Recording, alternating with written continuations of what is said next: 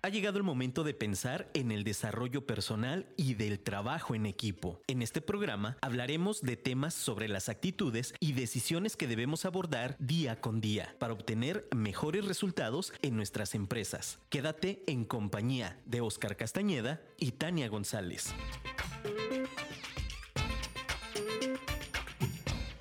Poseer habilidades de negociación es una cualidad que contribuye a alcanzar más fácilmente los objetivos.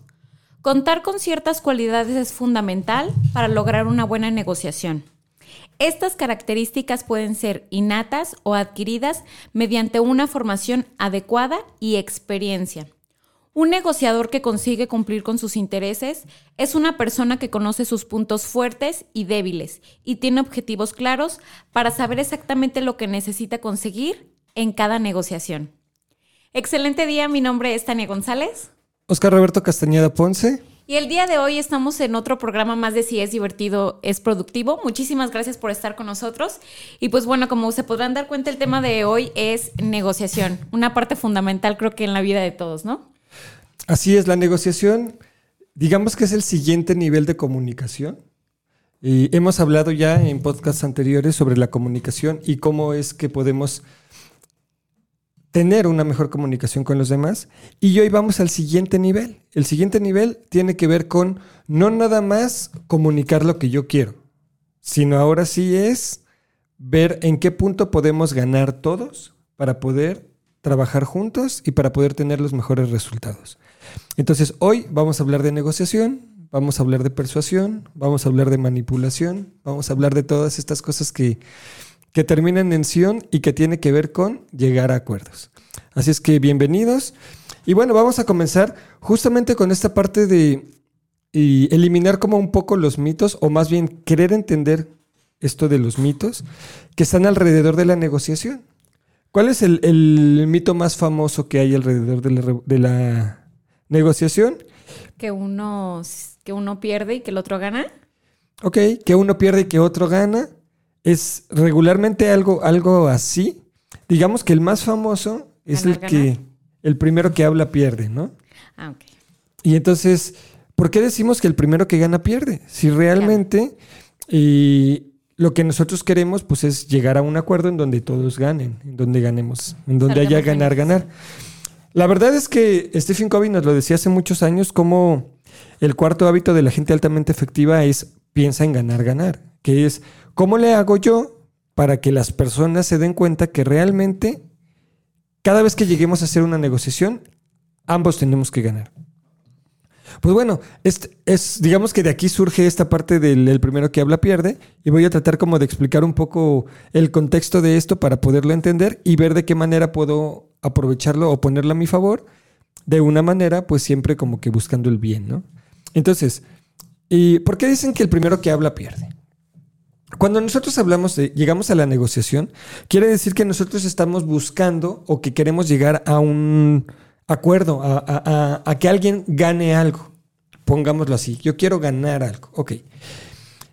¿En dónde está el secreto o por qué dicen que el primero que habla pierde? Digamos que las negociaciones tienen mucho que ver con cuestiones emocionales. Es cierto que tú tienes claro qué es lo que le vas a pedir a la otra persona o cuáles son como que tus puntos, hasta dónde puedes bajarte, hasta dónde puedes subirte, cuánto puedes dar, cuánto puedes ofrecer, cuánto puedes recibir. Este dato es súper importante y básico que tú puedas llegar con él en la mente para poder saber pues hasta dónde puedes estirar y la liga, ¿no? Antes de que se pueda romper.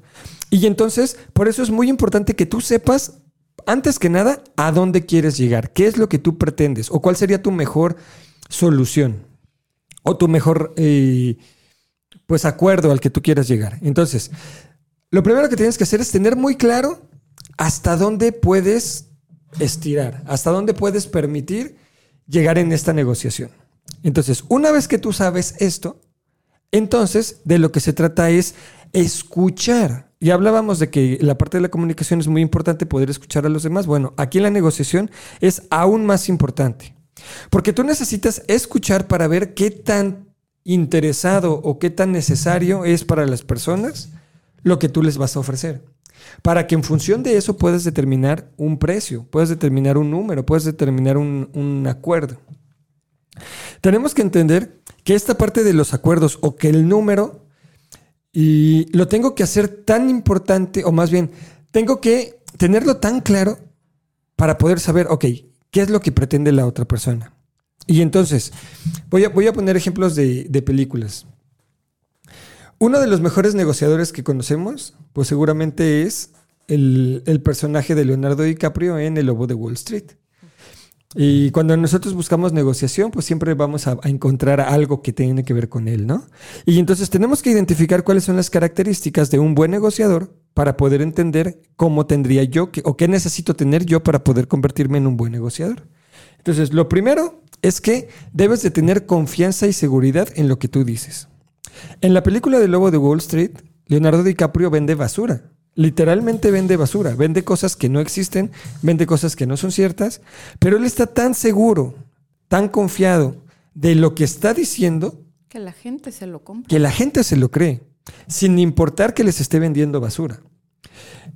De que sea un delito, que no sea un delito, que, o que como ustedes quieran. Estamos hablando de la negociación. Entonces, ¿qué tiene un excelente negociador? Primero, confianza y seguridad en lo que está diciendo.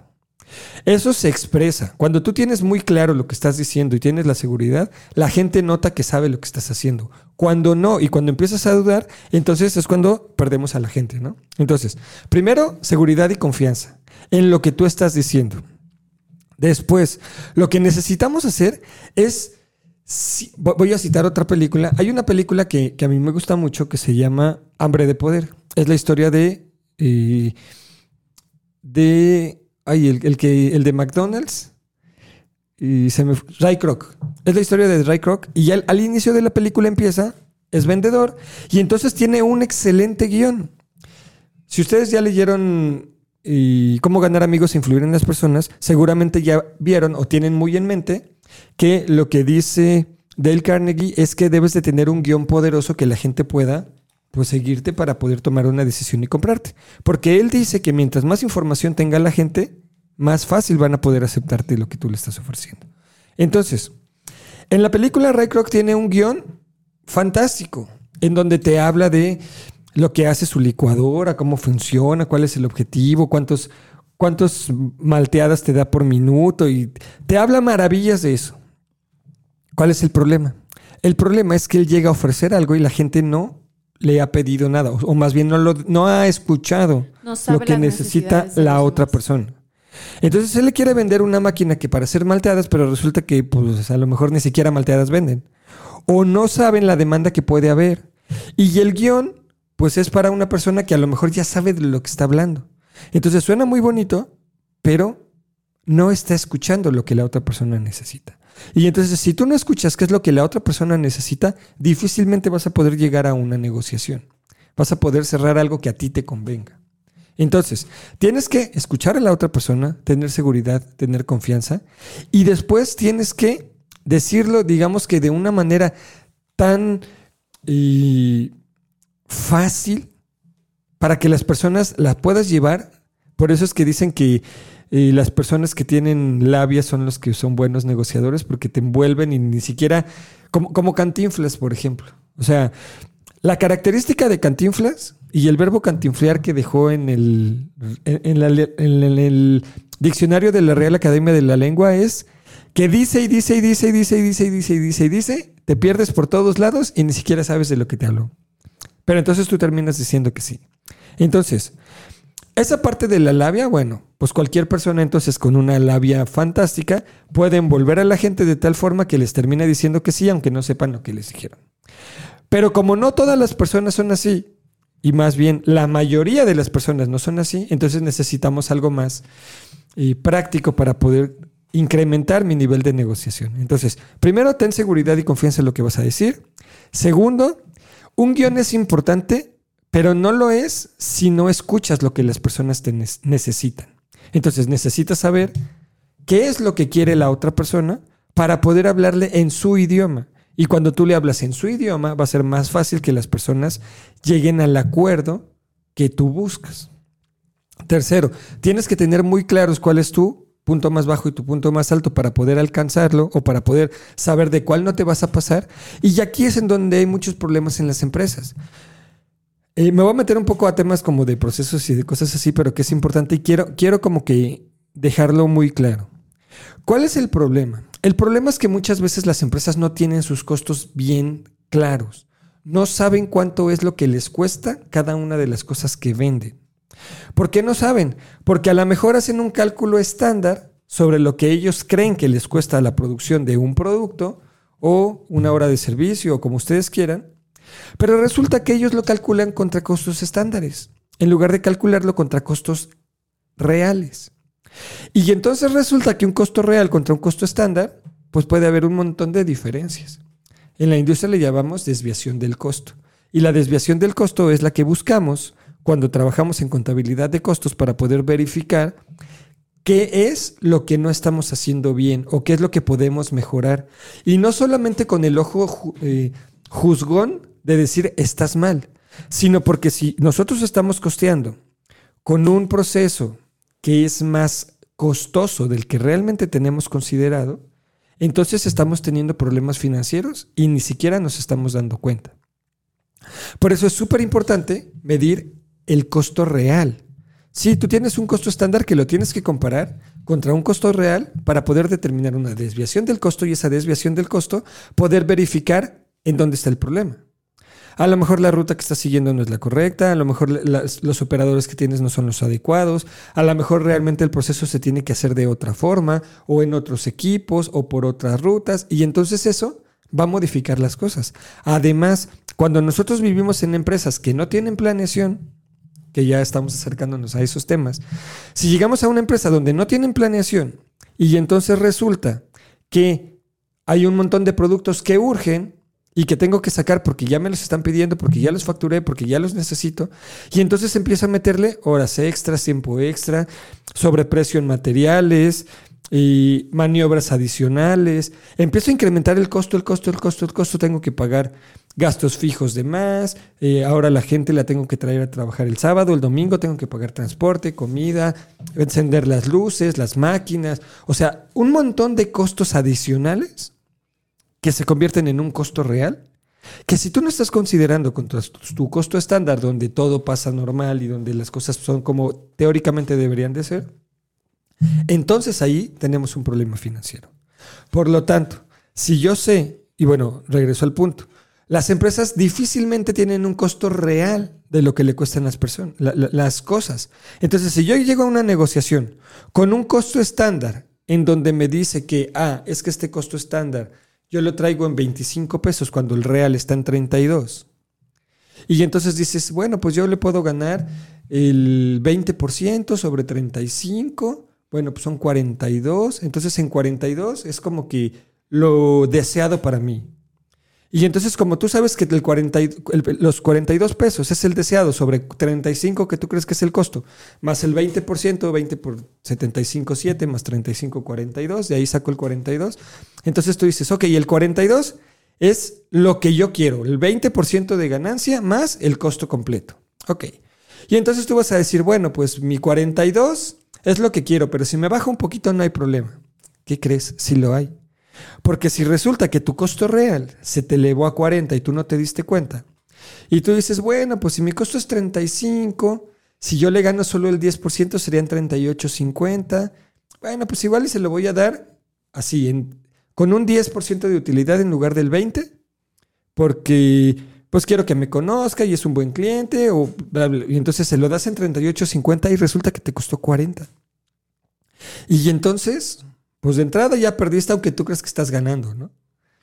Y al final el problema va a repercutir en la empresa, va a repercutir en los gastos, va a repercutir en, la cuestión financiera, porque no tienes un dato correcto. Pero bueno, volvamos al punto de la negociación. Por eso tú vas a llegar con tu punto de, ok, si es el 40, tu costo real, y quieres ganar 20%, entonces tu precio tiene que partir en 48 pesos. ¿Cuándo vas a aceptar un 38? Está muy por debajo. Entonces, pero tú tienes que llegar a ver qué es lo que la otra persona espera, necesita y quiere. Y también cuánto está acostumbrado a pagar. Porque aquí es justamente donde están los puntos. Puede ser, eh, por ahí preparando este, este, este, tema, veíamos un video en donde contaban una historia en 1902, cuando JP Morgan habla con Vanderbilt y le dice, oye, este, te quiero comprar las minas que tienes en Carolina, creo. Y entonces le dice, ah, ¿todavía tienes las minas de Carolina? Sí. Ah, te las quiero comprar. Ah, sí, este... Pues ¿cuánto me ofreces? No, pues te doy 60 millones de dólares por ella. Ok, está bien, te las vendo. Y ya, ¿no? esa es la historia. Y entonces te dicen, ¿cuál es el problema de esta historia? Cada quien consiguió lo que quería. Vanderbilt, que era el, uno de los primeros millonarios en Estados Unidos, que fue el impulsor del ferrocarril, el que tenía las mejores líneas de ferrocarril, el que comenzó con toda esta parte de, de crecer o de comunicar el país y de llegar desde Nueva York, Boston, que era como la parte más alta, norte, noreste de Estados Unidos, por donde llegaron los peregrinos, llevarla hasta California, que es la parte suroeste de Estados Unidos, o sea, cruzar todos eh, Estados Unidos. Ya se me dieron ganas de jugar eh, juegos de trenes que tengo justamente de, que, tienen estos, estas temáticas.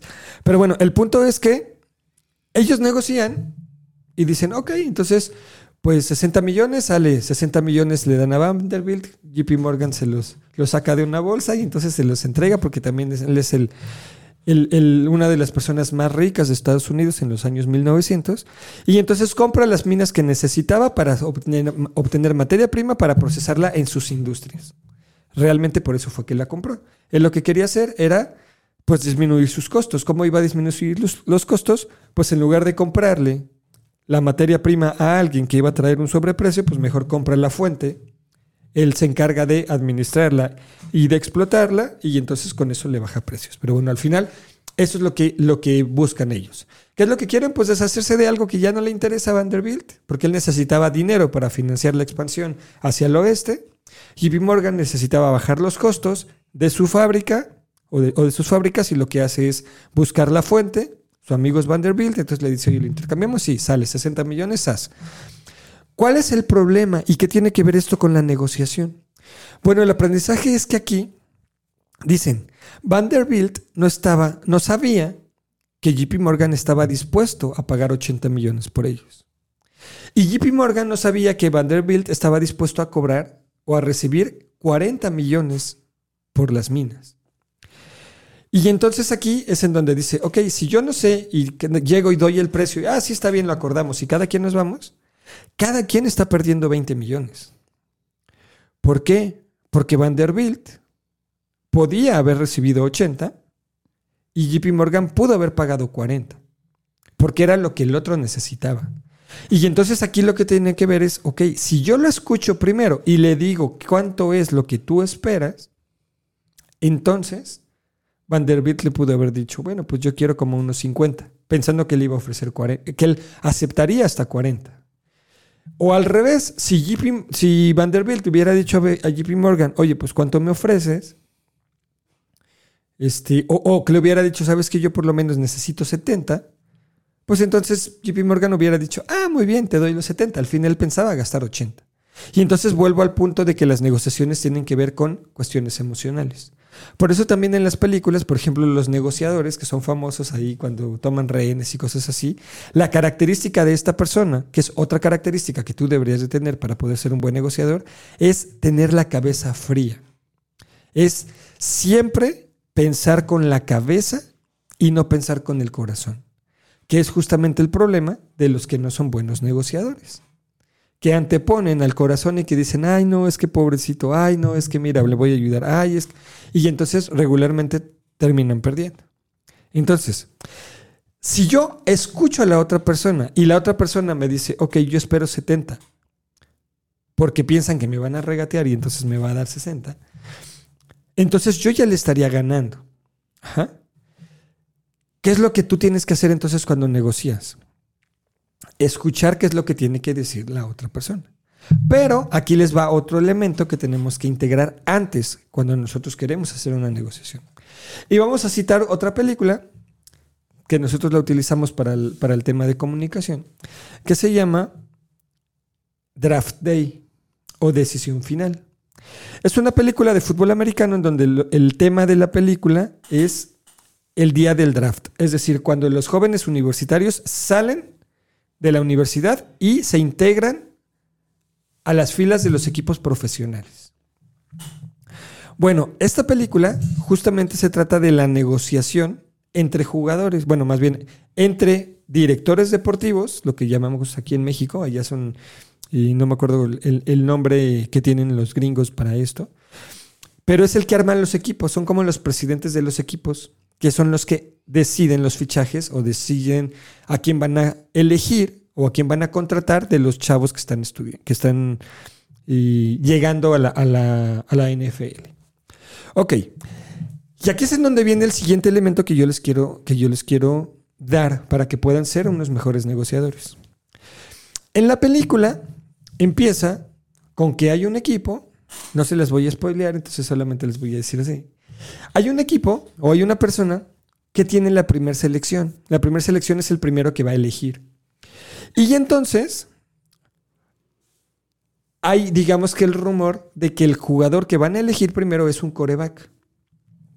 Y entonces este equipo lo que quiere es, pues, aprovechar esa primera posición que tiene, porque ellos no quieren a ese entrenador, digo, a ese coreback, ellos no quieren ese, ese mariscal de campo, ellos quieren otro, otro jugador que no se lo van a disputar. Y entonces lo que dicen es, tenemos que aprovechar que hoy somos la primera elección para poder tomar ventaja de esto.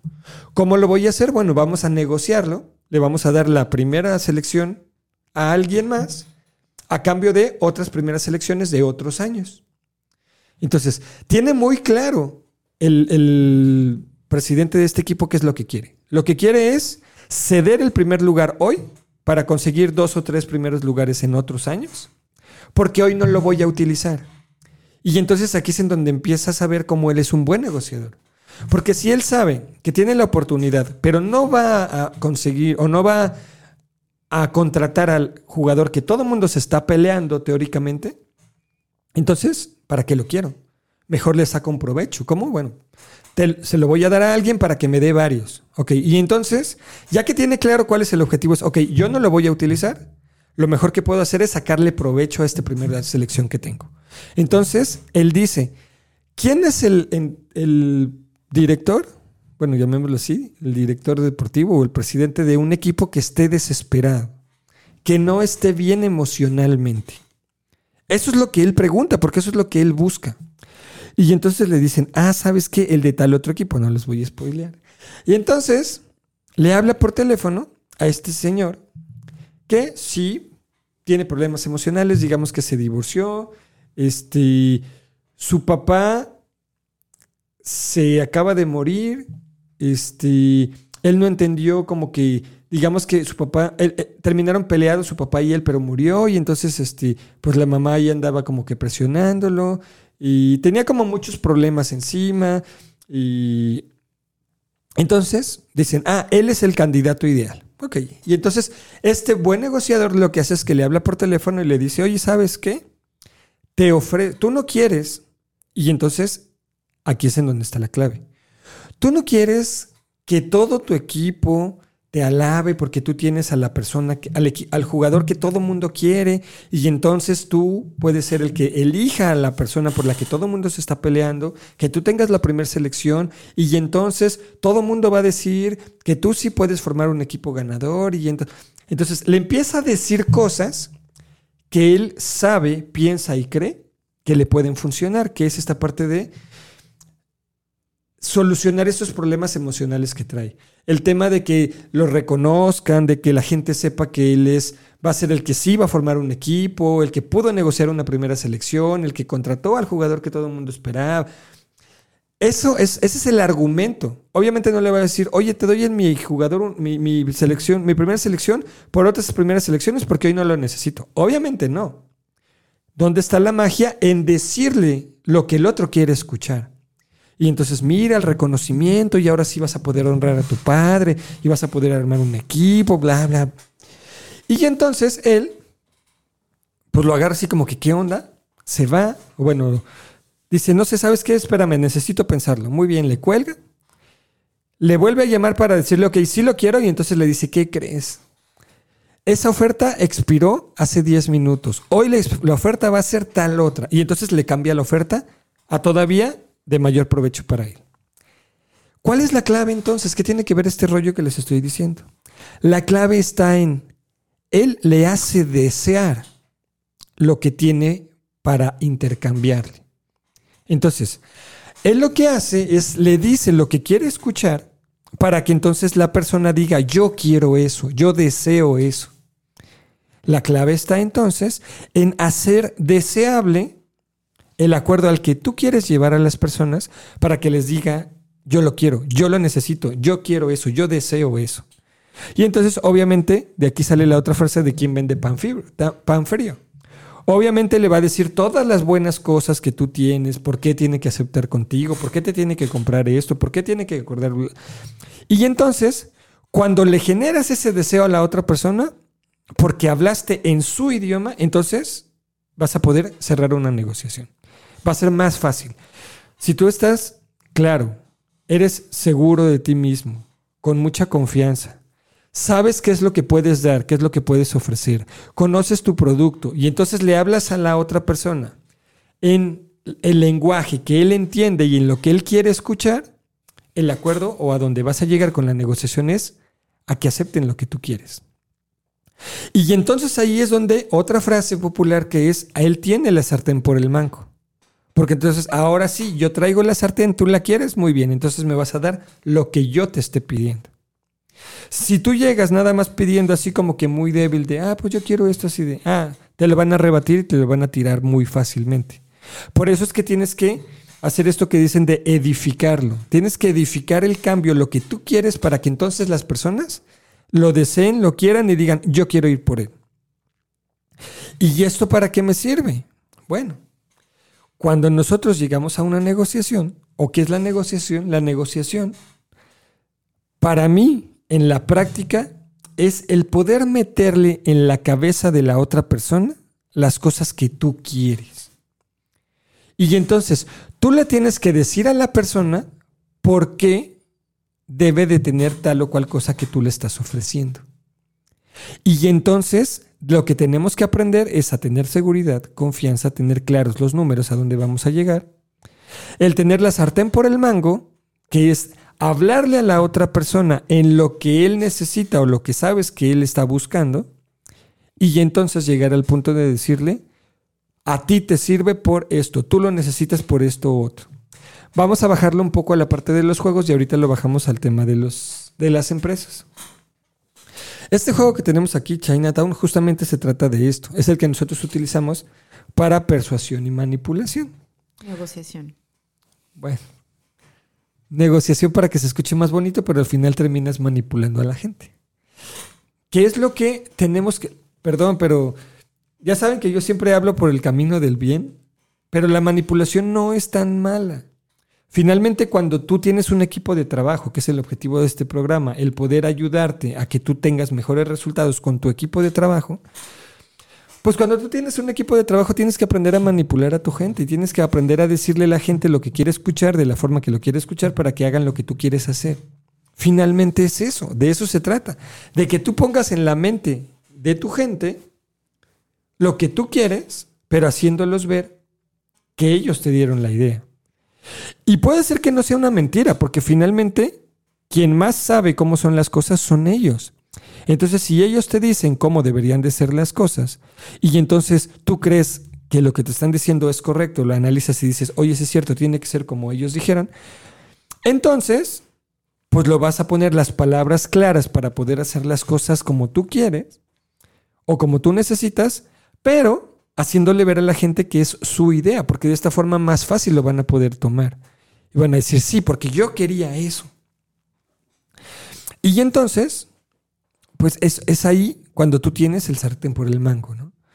Digamos que en la película, después de investigar un montón de cosas, bla, bla, bla, bla, bla, se dan cuenta que le regresa la tortilla. Al final le termina regresando la tortilla porque entonces, pues como ya se van modificando las cosas, le cambia y le dice, es que ahora tú eres el que lo necesita por esto y esto.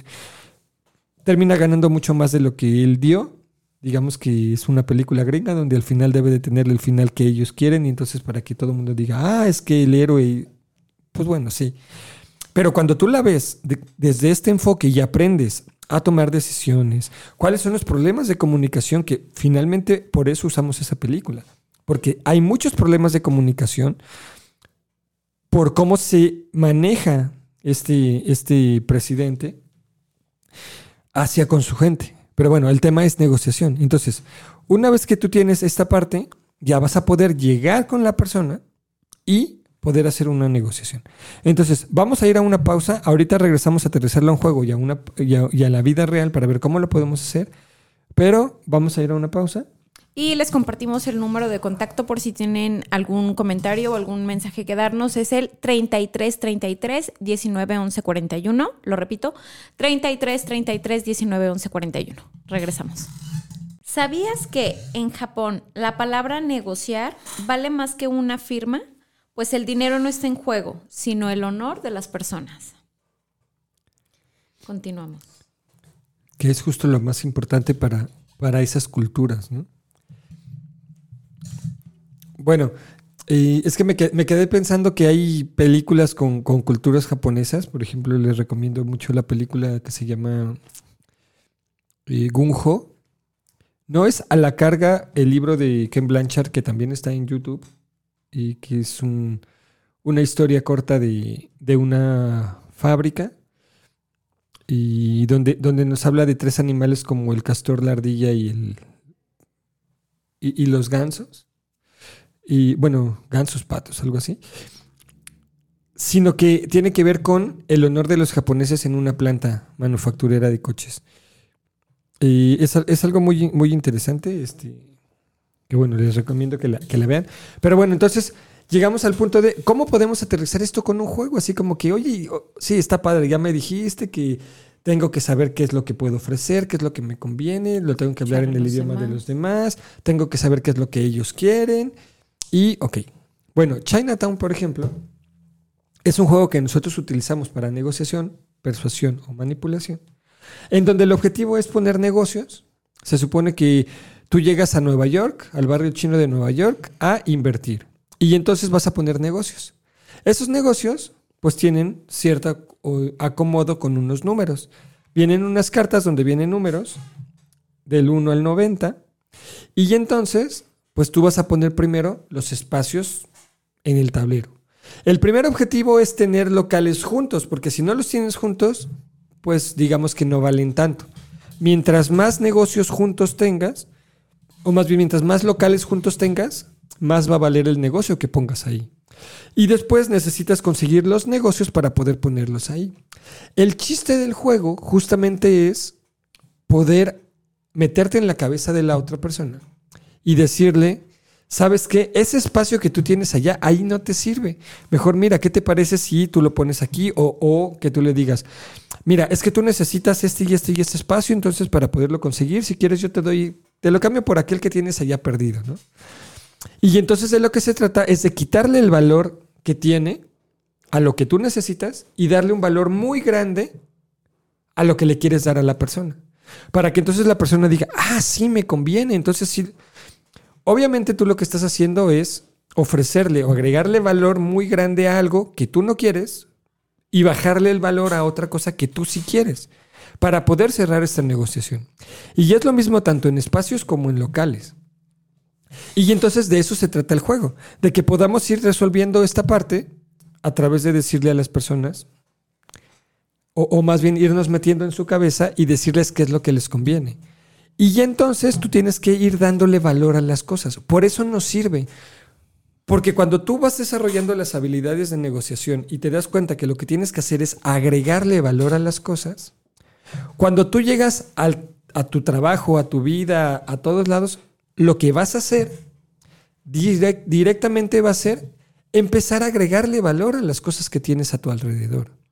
Y entonces si tú le empiezas a agregar valor a tus cosas que están alrededor, entonces vas a ser las más valiosas y las personas las van a querer. Y entonces tú vas a poder saber qué precio es el que vas a poner por eso o qué es lo que vas a necesitar a cambio.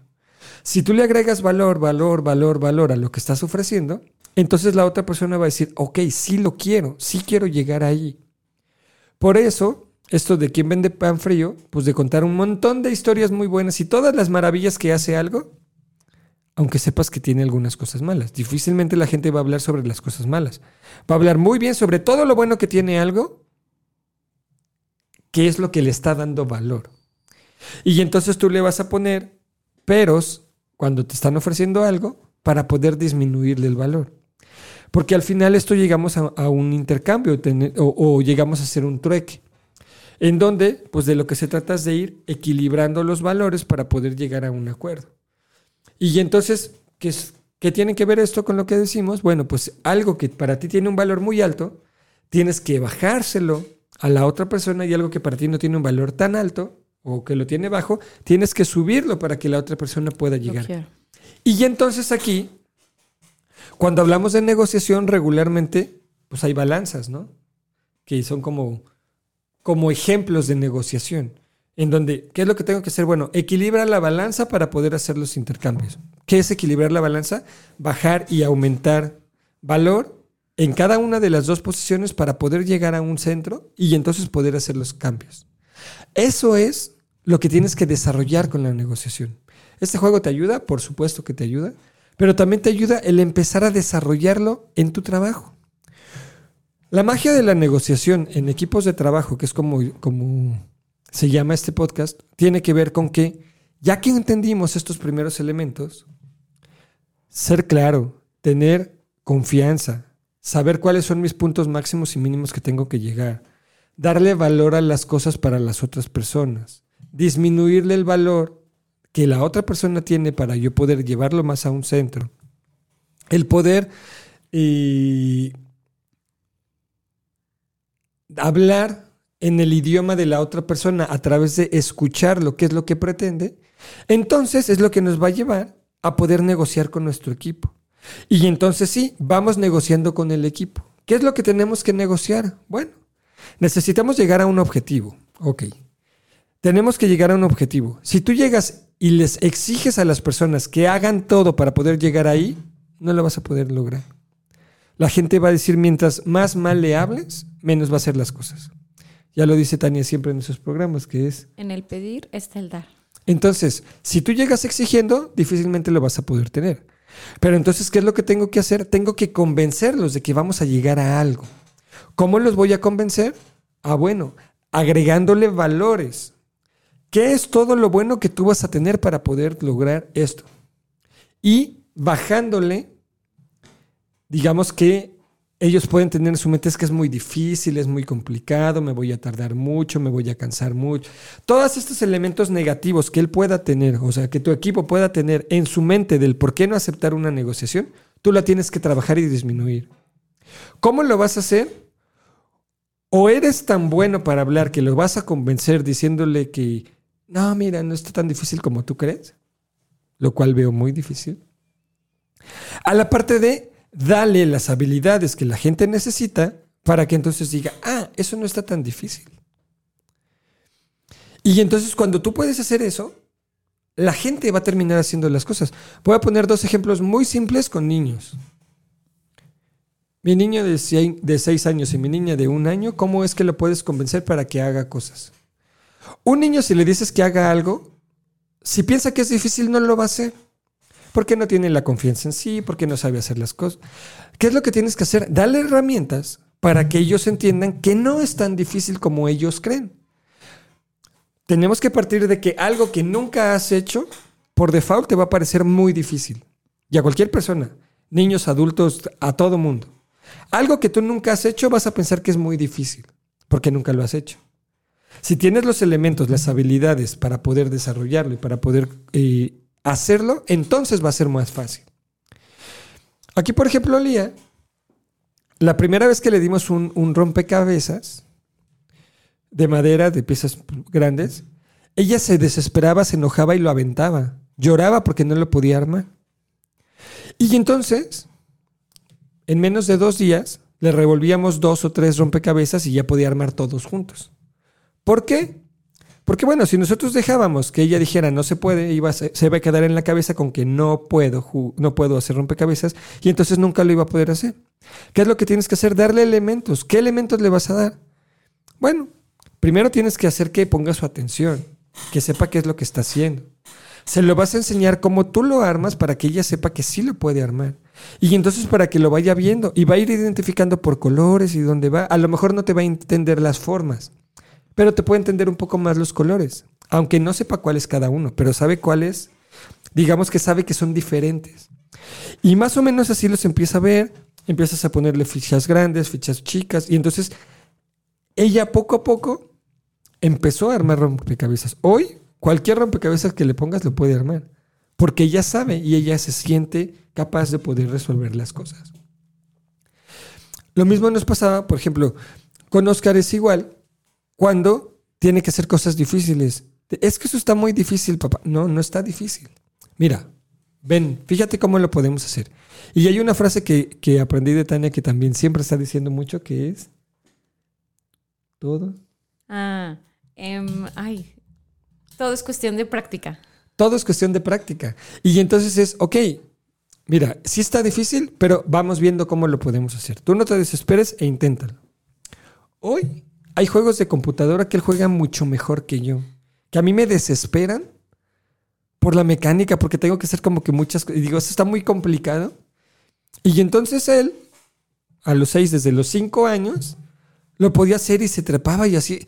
Y así como que, oye, esto está súper difícil. Yo, con mi experiencia de décadas en juegos, que se supone que pienso mucho y que hago un montón de cosas, no lo puedo hacer porque me desespero.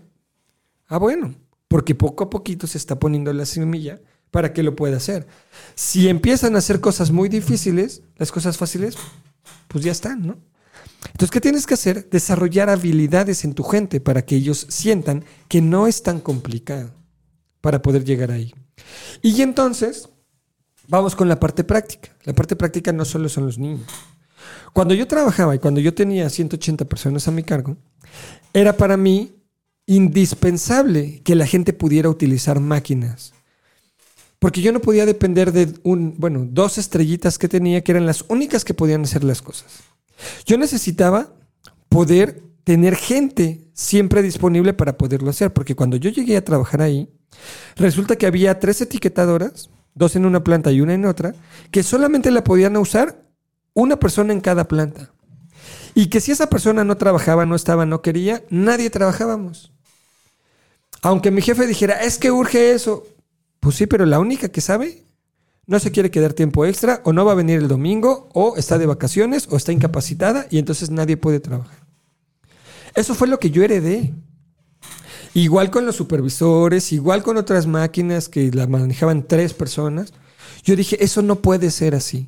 Yo no puedo depender de alguien, no puedo depender de las personas. Y no con el ánimo de deshacerme de ellas, sino porque realmente en un equipo no puedes depender de una persona. Necesitas que si no está alguien, otra persona pueda suplir esta parte. ¿Qué fue lo que yo hice entonces? Yo empecé a ver a la gente que tenía y empecé a invitarla, o más bien, yo empecé a darles team buildings a toda mi gente para poder empezar a ver quiénes eran los que tenían la mejor actitud. Y aquí regresamos a la parte importante. De nada te sirve tener a una persona que sea buenísima para hacer las cosas si tiene una pésima actitud. Eso no te sirve, eso no te va a ayudar, no te va a llevar a los resultados que necesitas. Necesitas a una persona que aunque no sepa, tenga la disposición y la actitud para aprender, tenga las habilidades desarrolladas para poder negociar, hablar, comunicar y trabajar en equipo, y trabajar bajo, bajo estrés, que sea tolerante a la frustración. Estas son las cosas tan importantes. Por eso hoy lo más importante es desarrollar las habilidades blandas. Porque de nada te sirve tener a un jugador. Vamos a poner y LeBron James en el básquetbol es un jugador que todo, todo mundo dice que es wow, es la maravilla y el nuevo Michael Jordan, pero ha ganado creo que dos campeonatos o tres cuando mucho. ¿Por qué? Porque juega solo. Porque sí, porque él es el mejor, pero se olvida de sus compañeros. Estaba escuchando una entrevista donde, donde hablaba Luis Van Gaal, un entrenador holandés pues, famoso y, y que ha ganado muchos títulos. Dice, yo siempre prefiero a jugadores que vean por el equipo a jugadores que vean por sí mismos. Y es así como tú tienes que ir armando las cosas. Entonces, ¿qué es lo que yo hice? Empecé a desarrollar a mi gente, les empecé a dar team buildings para poder ver cómo se comportaban, qué, qué actitudes tenían, cómo, cómo se conocían y cómo se comportaban con los demás. Y entonces fui separando gente. Ok, esto, esto. Después daba otro y eliminaba toda esa gente que tenía mala actitud, que no le interesaba. Y entonces fui como filtrando, filtrando, filtrando hasta que llegué a tener como 50 personas que eran así. Les, he platicado aquí que se burlaban de mí porque decían que en mi área todos eran jefes. Pues sí, en mi área todos eran jefes porque todos buscaban solucionar problemas. Y entonces, pues fui haciendo que la gente aprendiera. Obviamente la persona que sabe usar la máquina no te iba a enseñar. Porque la gente piensa que, ah, como yo soy el único, entonces yo soy el, bueno, el que vale, y entonces no le voy a enseñar a nadie porque me van a quitar mi chamba. Esos pensamientos tienes que quitártelos de la cabeza. No sirven. La verdad es que no necesitas ni siquiera de la persona que es experta y si no tiene la disposición y las ganas de ayudarte para que las cosas pasen y de capacitar a los demás, no los necesitas.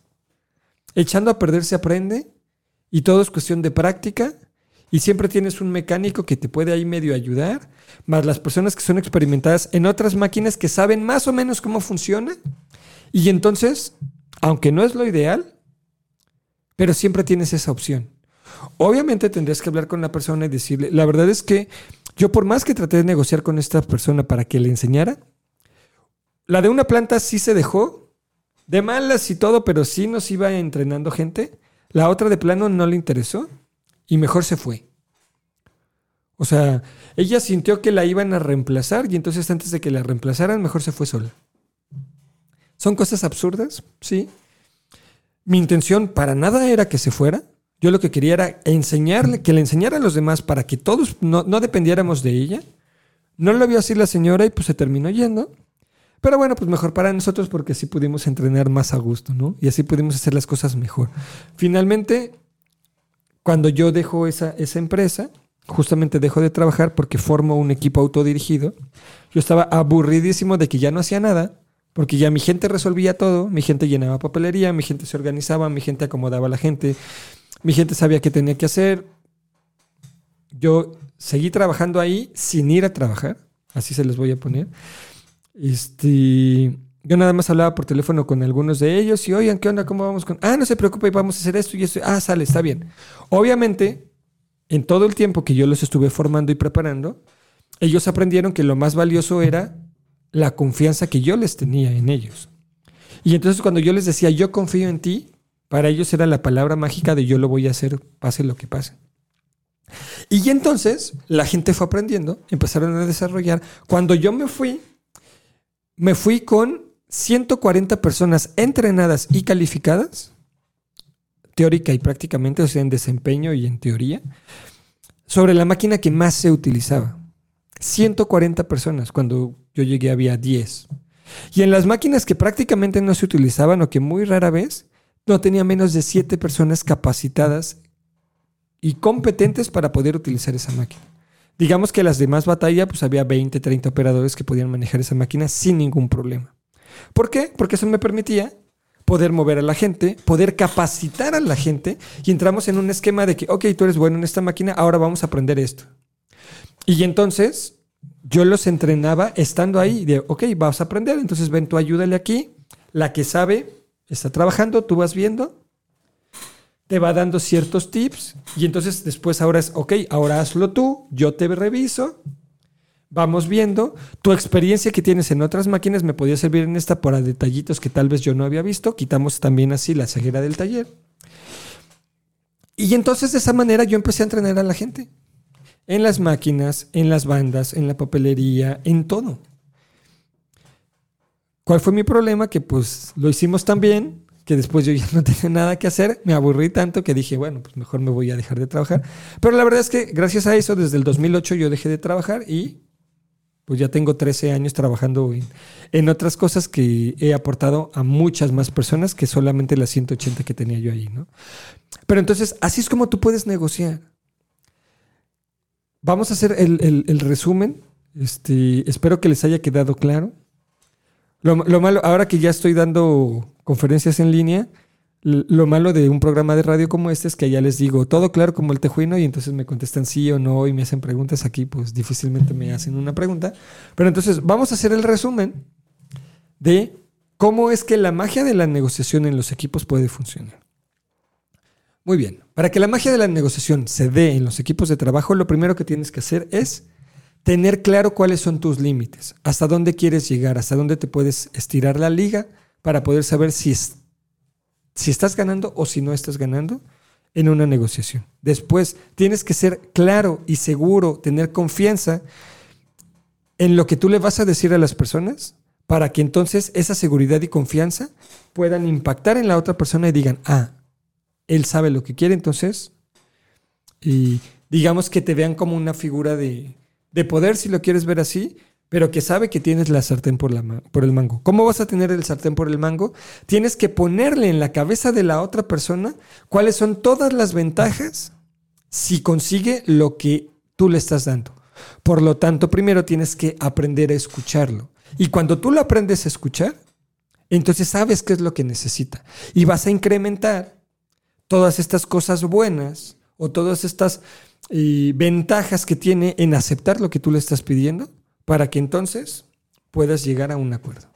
Por el otro lado, tú tienes que hacerlo ver que lo que tú estás y- o que tú lo vas a bajar, por decirlo así, es así como tú le aumentas todas estas eh, como elementos o buenas cosas para que pueda incrementar el valor, pues también tienes que disminuir el valor de lo que ellos te están ofreciendo.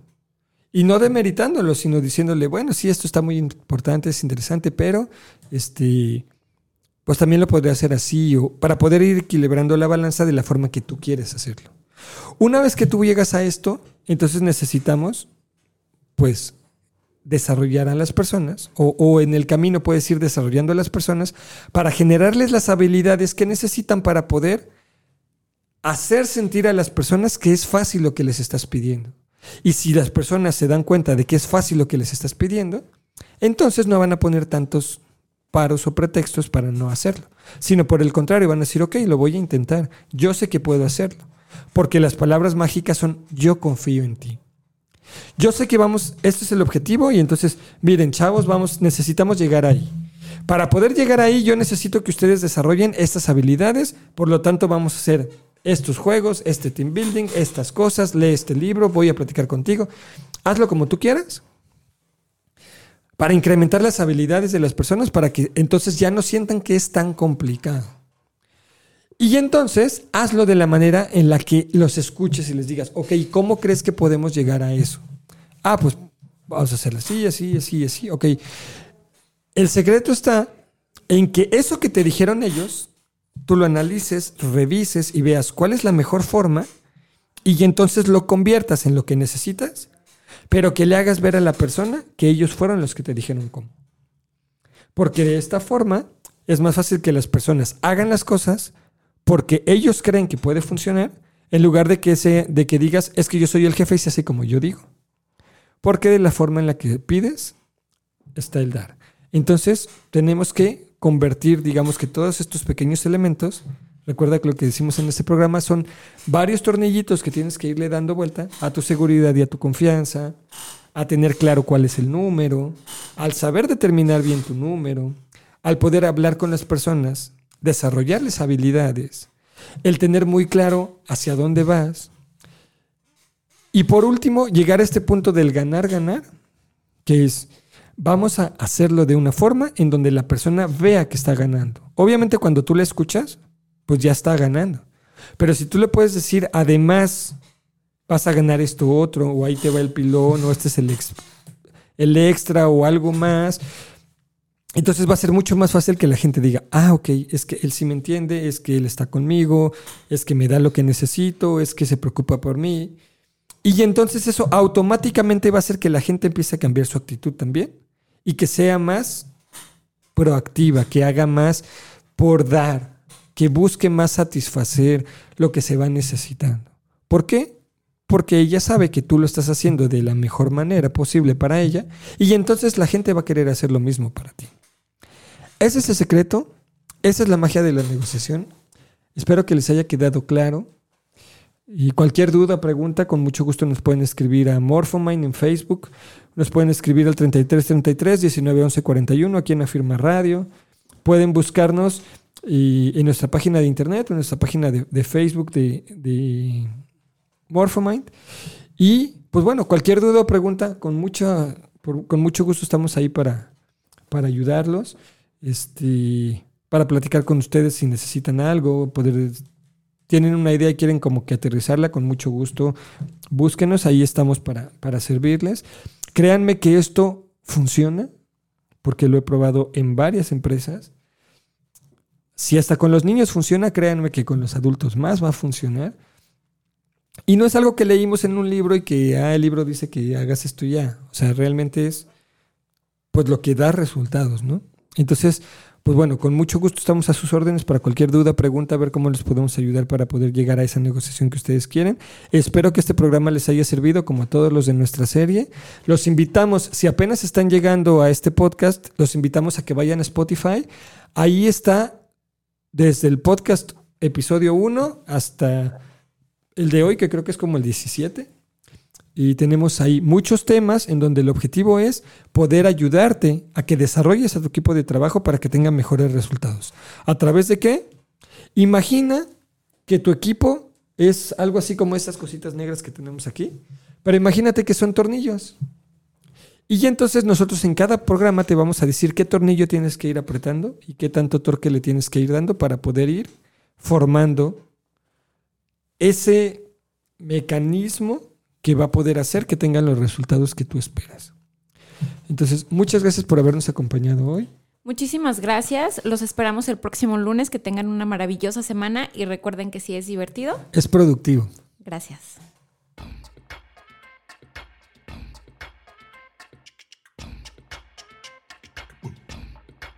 Hoy descubrimos herramientas útiles para nuestro crecimiento. Vamos a aplicarlas. Recuerda que si es divertido, es productivo. Thank you.